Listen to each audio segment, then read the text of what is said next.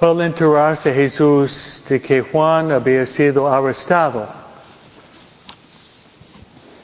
se retiró a Galilea y dejando el pueblo de Nazaret, se fue a vivir a Cafarnaum, junto al lago, en territorio de Zabulón y Naftali, para que así se cumpliera lo que había anunciado el profeta Isaías. Tierra de Zabulón y Naftali, camino del mar. Al otro lado del Jordán, Galilea de los paganos.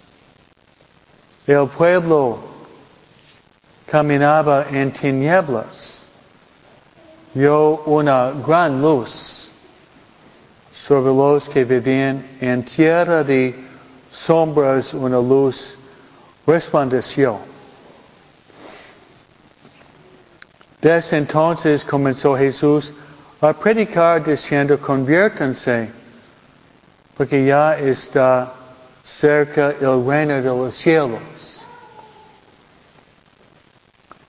Una vez que Jesús caminaba por la ribera del mar de Galilea, vio a dos hermanos, Simón llamado después Pedro y Andrés, los cuales estaban echando las redes al mar, porque eran pescadores.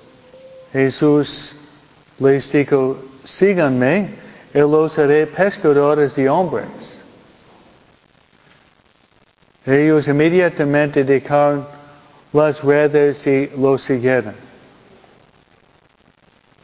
Pasando más adelante, vio otros dos hermanos, Santiago y Juan,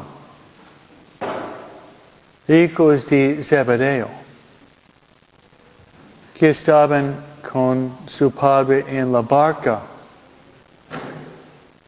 remendando las redes, y los llamó también. Ellos dejando enseguida la barca y a su padre, lo siguieron.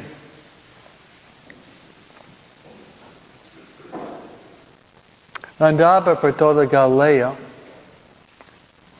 enseñando en las sinagogas y proclamando la buena nueva del reino de Dios y curando a la gente de toda enfermedad y dolencia.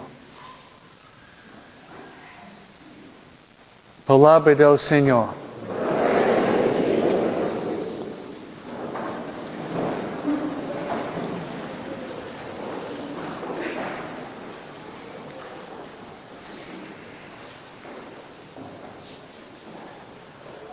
Por muchos años, uh, los que vivían en Los Ángeles tuvieron un manager por los Dodgers que era muy buen católico. Su nombre es Tommy Lasorda. ¿Me oyeron? Okay, sí. ¿Me oyeron? Okay, okay. Tommy Lasorda, sí. Y él a veces antes del juego iba a la iglesia para rezar por los Dodgers. Una vez estaba en Cincinnati jugando contra los Reds. Y el manager de los Reds era buen católico también. Entonces también la sorda llega a la, a, la, a la iglesia cerca del estadio en Cincinnati. ¿no? Y justo cuando él llega, el manager de los Reds estaba rezando y había prendido una, una, una vela frente a la estatua de San Judas Tadeo para que ganaran los Reds contra los Dodgers. Entonces, el manager de los Reds se levanta, sale de la puerta con su luz prendida. Time Lasorda que hizo, él apagó la vela del manager. Él prendió una vela nueva y ganaron los Dodgers.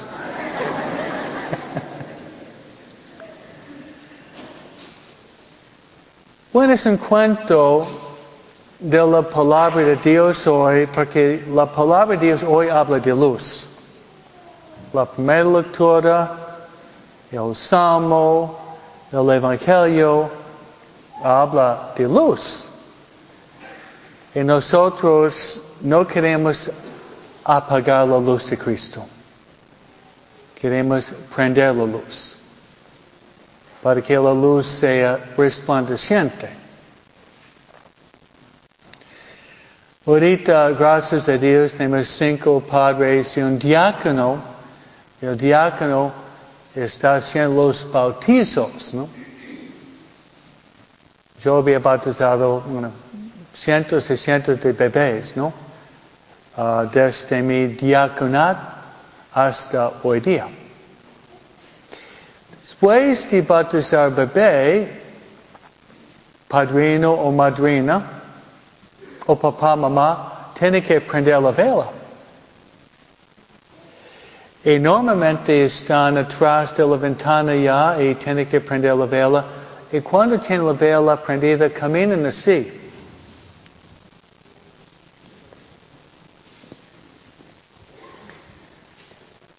¿Por qué? Porque no se apague la vela con el viento. Es muy simbólico. Es muy simbólico que queremos que la luz, esa luz quien representa a Cristo, quien es la luz del mundo, que no se apague. Amén. Por eso me gustaría hablar sobre cinco maneras que ustedes pueden encender la luz en sus familias. Amén.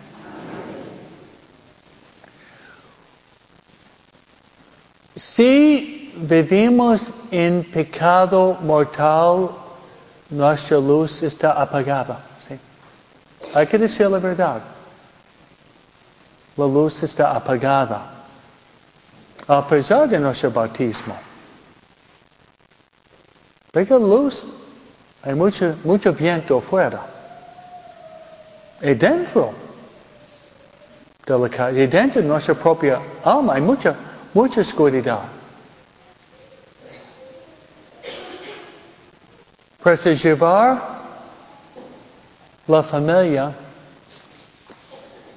a Cristo, la luz del mundo presente en el confesionario. Amén. Entonces, el pecado mortal es apagar. Una buena confesión es prender la luz de Cristo en mi corazón. Llevar a la familia a confesar por lo menos una vez por mes. Y si hacemos un pecado mortal, bueno, prender la luz más rápido posible, porque no sabemos ni el día ni la hora de nuestra muerte. Como dice Jesús, viene como el ladrón de la noche. Las dos cosas peores del mundo, pecado mortal, peor morir en pecado mortal. Son las dos cosas peores que pueden pasar.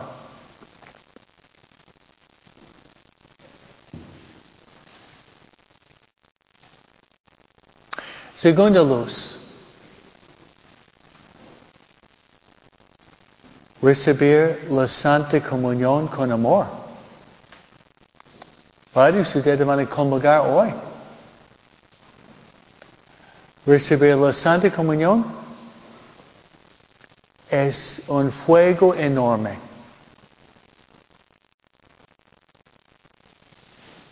Si le gusta, le voy a enseñar una palabra nueva en español, conflagración.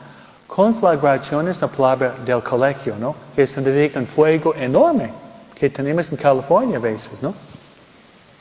De San Diego hasta Camarillo, ¿no?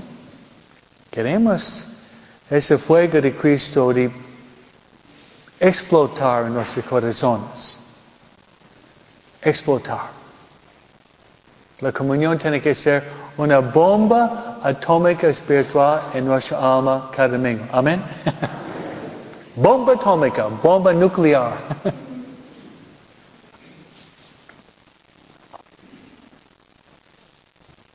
Tercero es esto.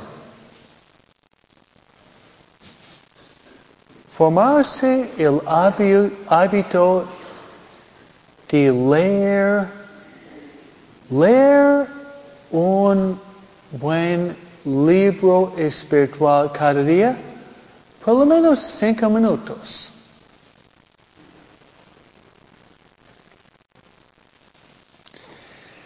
En mi tiempo libre, no tengo mucho,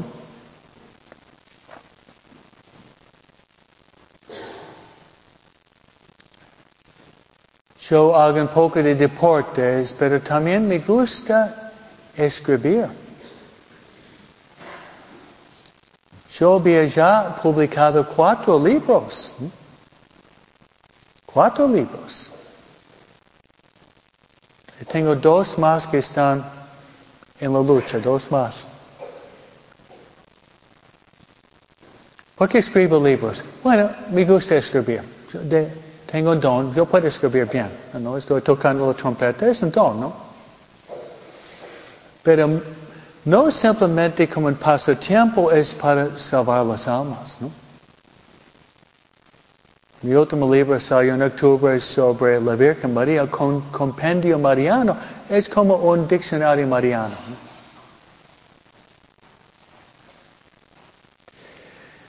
Leyendo buenos libros luz, tiene luz.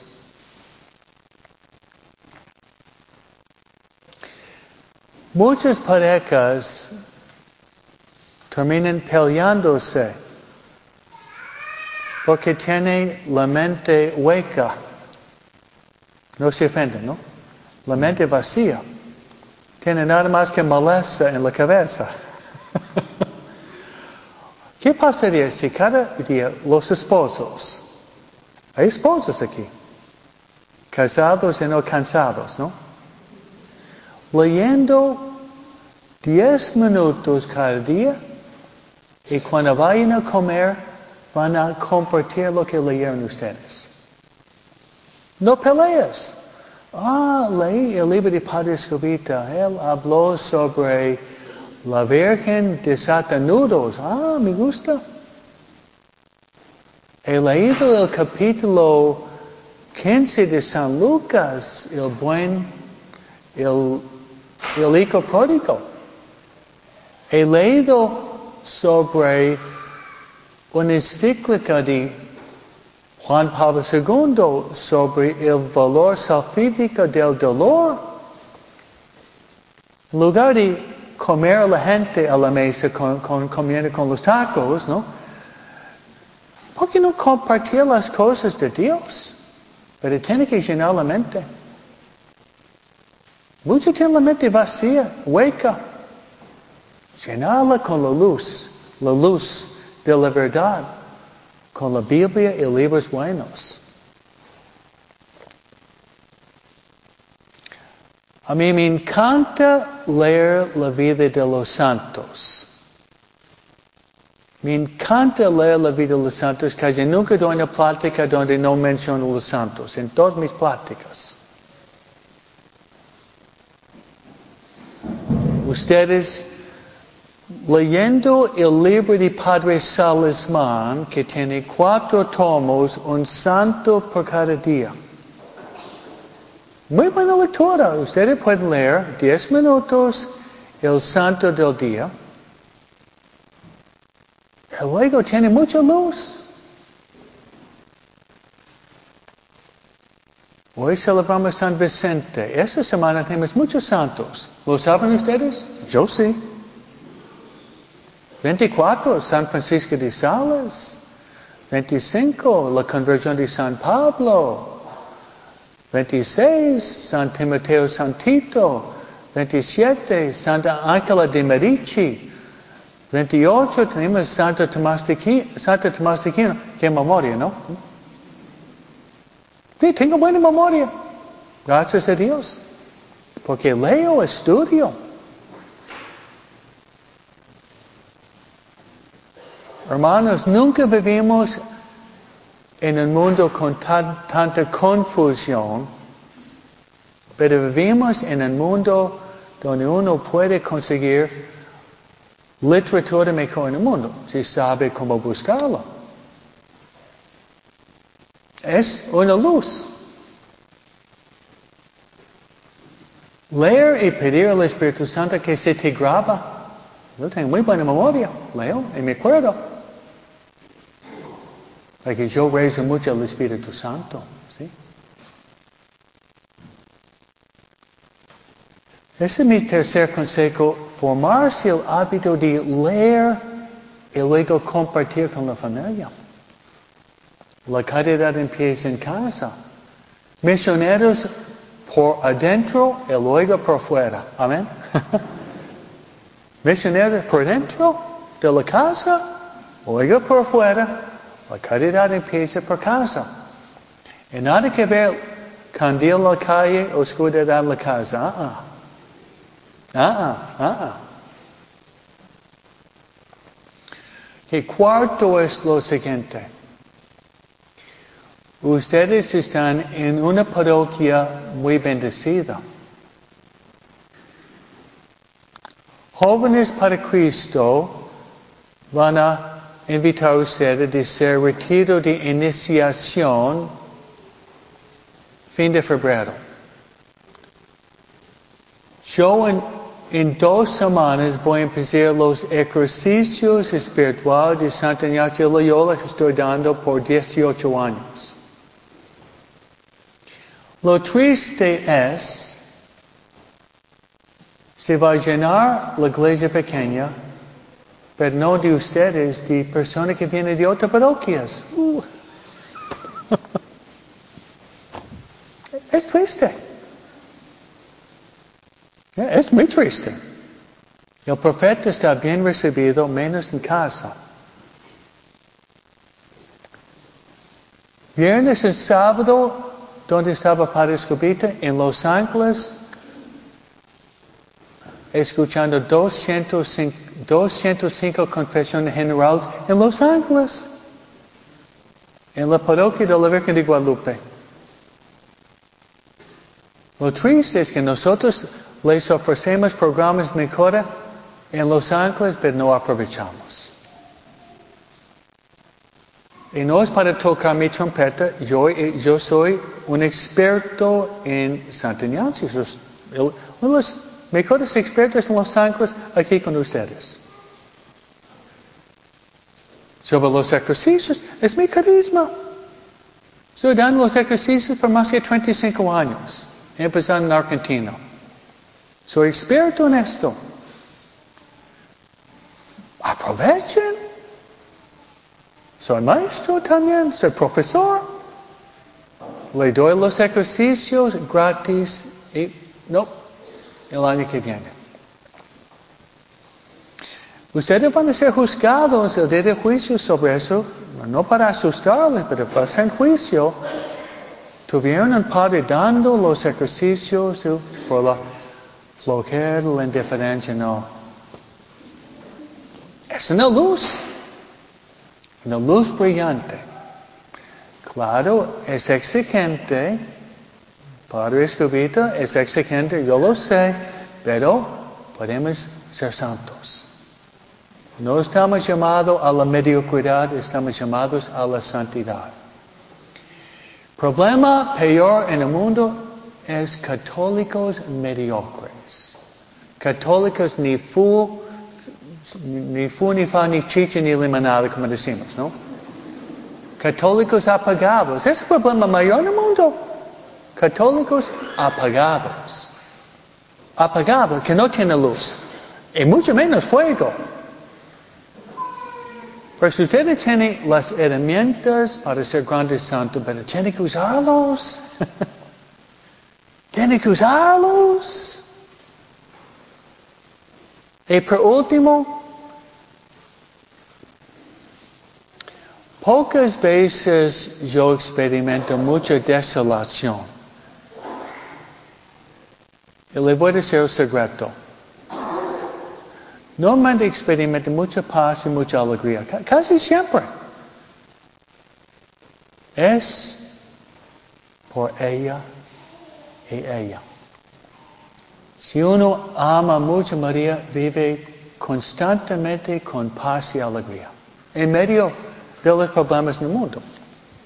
Ese es mi secreto. Ahorita no es secreto. Si quieren experimentar paz, alegría, vayan a María rezando rosario. Porque María es nuestra vida, dulzura y esperanza. Espero que ustedes puedan tener su casa llena de luz para que ustedes puedan compartir la luz de Cristo al mundo entero. Amén.